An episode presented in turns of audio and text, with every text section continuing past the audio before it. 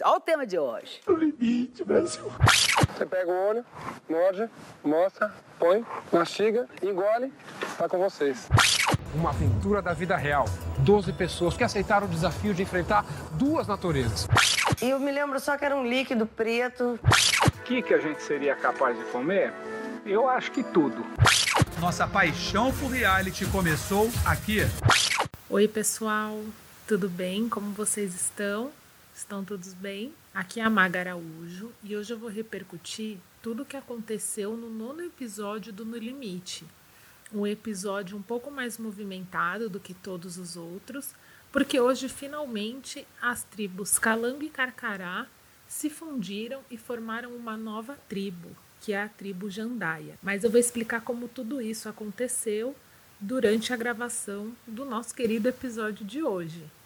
Então vamos embora. Bora passar raiva? Bora! Bora! Bora! Bora! A gente sempre começa o episódio repercutindo, né? Aliás, o episódio sempre começa com a tribo repercutindo a eliminação do último participante. Então a tribo Carcará deu ali uma conversada sobre a eliminação do Gui e eles assim estavam bem, estão entendendo que foi uma repercussão do jogo mesmo, uma coisa que teria que acontecer e eles já estavam ali conversando nos, no, no que aconteceria ali no, nos próximos passos do jogo e tentando se concentrar ali Acho que mais para manter a, a, cabeça no lugar. É muito mais físico do que intelectual. Procura um psiquiatra, você não tá legal. E poder seguir o jogo sem muita, sem muito foco assim nessa parte emocional que está começando a pegar para todo mundo. Eu acho que a Paula ficou mais chateada assim pela saída do Gui. Eles eram mais próximos e acabou que eles deram um impulso para ir um pouco mais para frente de tudo que, que aconteceu na última semana. Então, com o início do jogo, eles recebem ali o, um papel enrolado, como se fosse um pergaminho, só que sem aquela parte do meio, que vai descrever para onde eles vão e onde as provas vão acontecer. Só que no episódio de hoje, eles também receberam um recado de que eles deveriam ir para o local da prova já com todas as mochilas prontas. Então, cada um já deveria organizar ali os seus pertences para poder levar para o campo ali onde acontecem as provas. Então, a, a Carol Peixinho ela até falou que tá que ela estava achando que as tribos se juntariam e tal, e ela acabou acertando. Então, antes até de sair cada equipe do seu acampamento, mais especificamente a tribo Calango, eles se concentraram e reforçaram ali que, embora isso possa acontecer, de acontecer a fusão entre as equipes, que eles estariam ali juntos durante, durante o que acontecesse, porque eles vêm ali jogando muito bem em equipe. Será mesmo? Então, chegando lá no lugar das provas, eles descobriram que era isso mesmo e que as tribos se, desfaz, se desfazeriam. Já avisei que vai dar merda isso. Vamos fazer uma grande confusão. E eles virariam uma única tribo que recebeu o nome de Jandaia, que até foi explicada ali pelo André Marques, que recebeu esse nome por conta de um por ser o nome de um pássaro, uma espécie de pássaro que é laranja e verde, que unia ali as duas cores das equipes. Então eles começariam a jogar individualmente a partir desse momento do jogo, né? Depois dessa prova que aconteceria. Então eles ficaram ali meio um pouco tensos, mas aí segurou ali a, a, o jogo e eles tiveram que fazer uma prova, que seria a última prova que eles fariam em equipe, que seria como se fosse uma homenagem, que era o último desafio encerrando ali as tribos Calango e Carcará. Nessa prova, eles precisariam arrastar umas caixas e cada caixa dessa tinha ali uma, uma palavra que ia formar uma frase. Então, conforme essa frase ela ia sendo montada, eles tinham que subir nessas caixas como se formassem torres, sabe? E quem terminasse primeiro ganharia a tribo Carcara teve uma vantagem boa. O Zulu, ali, o coach motivacional da, da tribo, ele teve ali ditando o ritmo meio do jogo mesmo. E acabou que eles ganharam. E no final da prova, eles ainda tiveram uma outra, uma outra prova, não era uma prova, né? Era uma escolha ali de imunidade. Então eles teriam que escolher umas caixas, cada jogador escolheria uma caixa, e quem escolhesse a caixa correta ganharia o colar da imunidade. Então quem acabou ali acertando as caixas foi o Zulu e Viegas, e nesse momento eles conseguiram uma imunidade que é muito importante nesse momento do jogo, que nessa fusão de equipe as coisas começam a ficar mais tumultuadas um pouquinho e um pouco mais bagunçadas. Como se diz em alemão, eine große Confusão. Logo após o final ali da prova, ah, virou uma grande tribo ali de oito participantes. Eles foram, ficaram bem felizes até porque eles perceberam ali que tinham amigos entre eles que estavam em tribos opostas, então eles comemoraram, tomaram banho de mar e eles ficaram, sobretudo, felizes de poder juntar as coisas que os dois acampamentos tinham.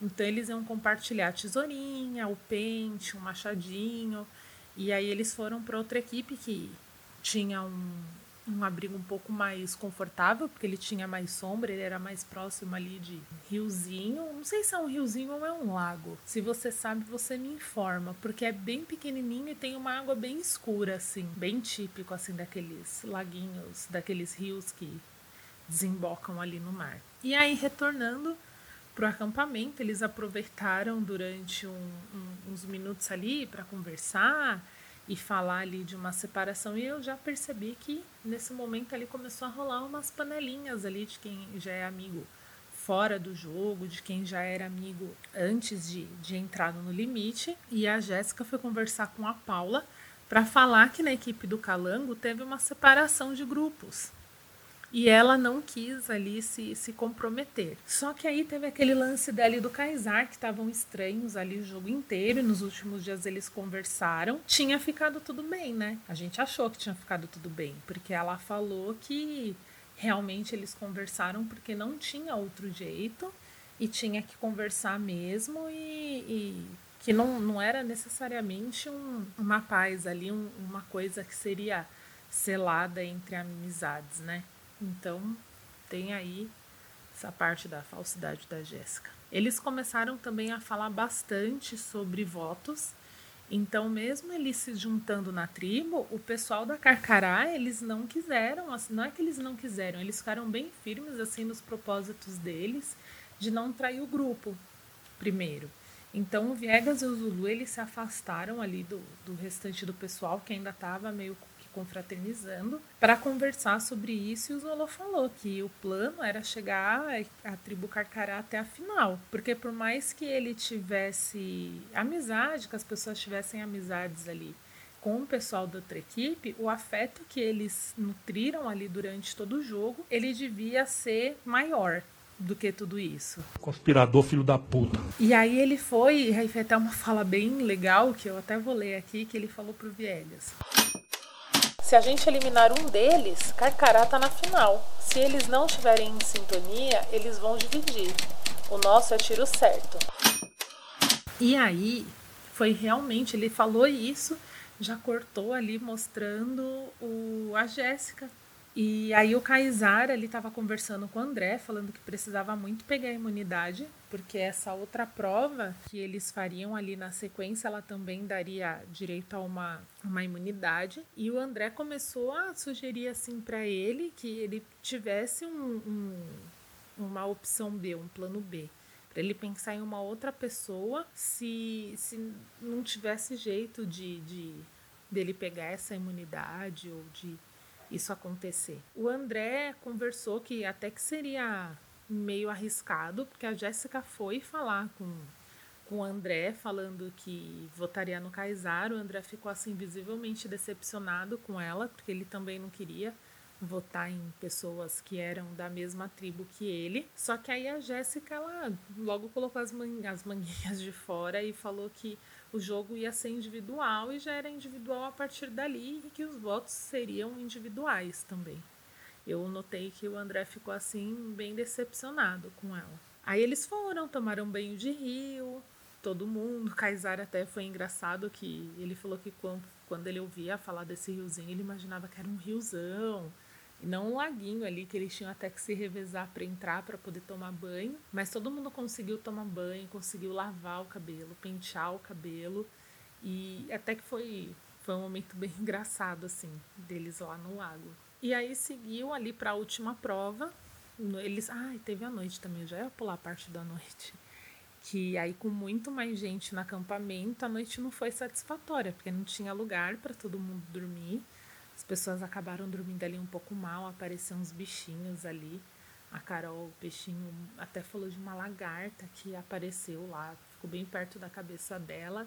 E eles mostraram a imagem da lagarta. Acho que eu teria entrado em pânico assim, em pânico mesmo. E aí seguiu finalmente para a última prova ali que do episódio de hoje, que seria uma imunidade também muito importante nesse momento do jogo, que valia a imunidade. Então, o vencedor também estaria imune ali no, na votação do portal. Então, era uma prova também bem de paciência, não era uma prova de força, era uma prova de paciência e cuidado até que eles tinham uma tábua de madeira, era é como se fosse uma pequena gangorra, mas que ela era equilibrada por uma corda. E aí tinham alguns blocos que formavam ali a palavra imunidade, cada bloco com uma letra.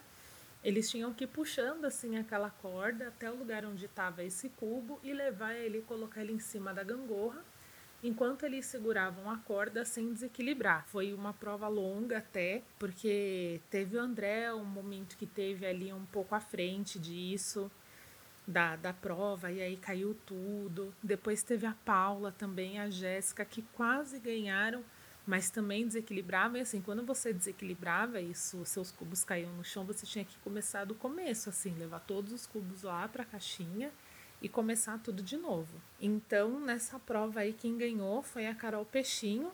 Ela conseguiu a imunidade no momento bem importante, embora ela não tivesse arriscada ali. O, o Kaiser fez super mal nessa prova.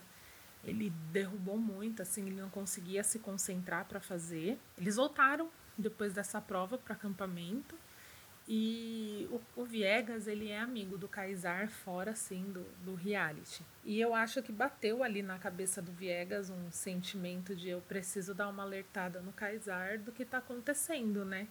De como que, que o jogo está se movimentando nesse momento e o Viegas falou para ele que a Jéssica estava meio que começando a furar uma combinação da tribo e que ela ia votar no Kaysar mesmo.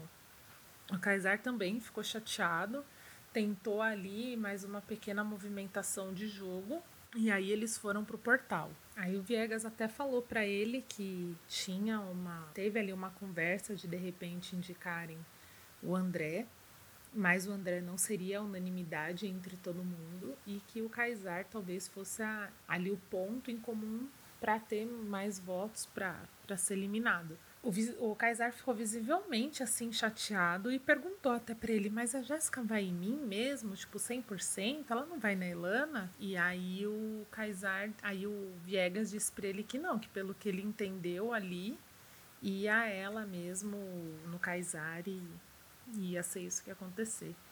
E aí o Kaysar ficou visivelmente chateado. A Jéssica também, ela meio que começou ali tentar fazer a panelinha feminina, que a gente já tem visto ali em outros realities, né? Que é uma coisa que deu muito certo, sobretudo ali no BBB 20. Ela meio que começou a tentar unir todo mundo para chegar junto todas as mulheres na final e ela mencionou que ela era a melhor amiga assim da vida da Paula, que elas eram próximas e que ela conheceu a Elana também, que ela gostava muito da Elana e que ela ia querer defender as mulheres para chegarem todas juntas na final. E aí elas conversando, tal e falando que agora é uma tribo só, que são votos individuais e que ela preferia juntar as mulheres nesse momento do jogo.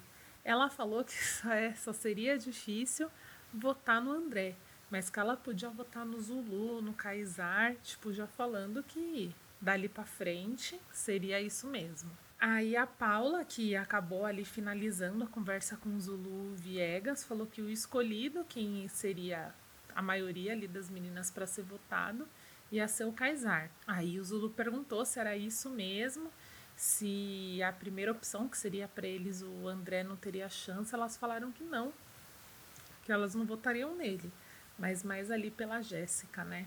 Aí eles foram pro portal de eliminação, aí fica ali no portal André Marques, muito. Eu não sei, não sei medir, mas acho que o ponto fraco, sobretudo desse episódio, ele acabou sendo André Marques ainda mais na, na última prova, que era uma prova ali de concentração, de cuidado, ele fica meio que em cima, assim, do, dos competidores, falando, não, fulano caiu não sei quantos, fulano caiu não sei quantos. Ele fica instigando ali um nervosismo no momento que deveria ser de concentração para o jogo. Não sei se todo mundo sente isso, mas eu tô achando que o André Marques ali é o ponto bem baixo do, do No Limite. Se você achar isso também, comenta com a gente para eu ter certeza que eu não estou sozinha nesse meu pensamento.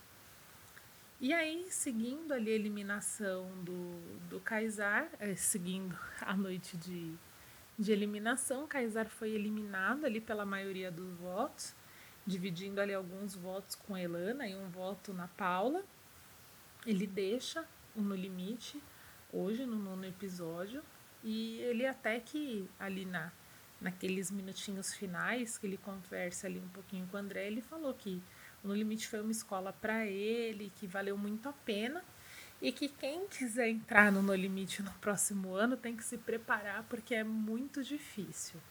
Precisa ter muito muito foco e que ele iria embora ali só querendo dormir na cama dele. Então é isso. Por hoje é só. Nos siga nas redes sociais oficiais da produtora Ponto MP3. E é isso por hoje. Tchau, tchau. Ponto MP3, produtora de podcasts.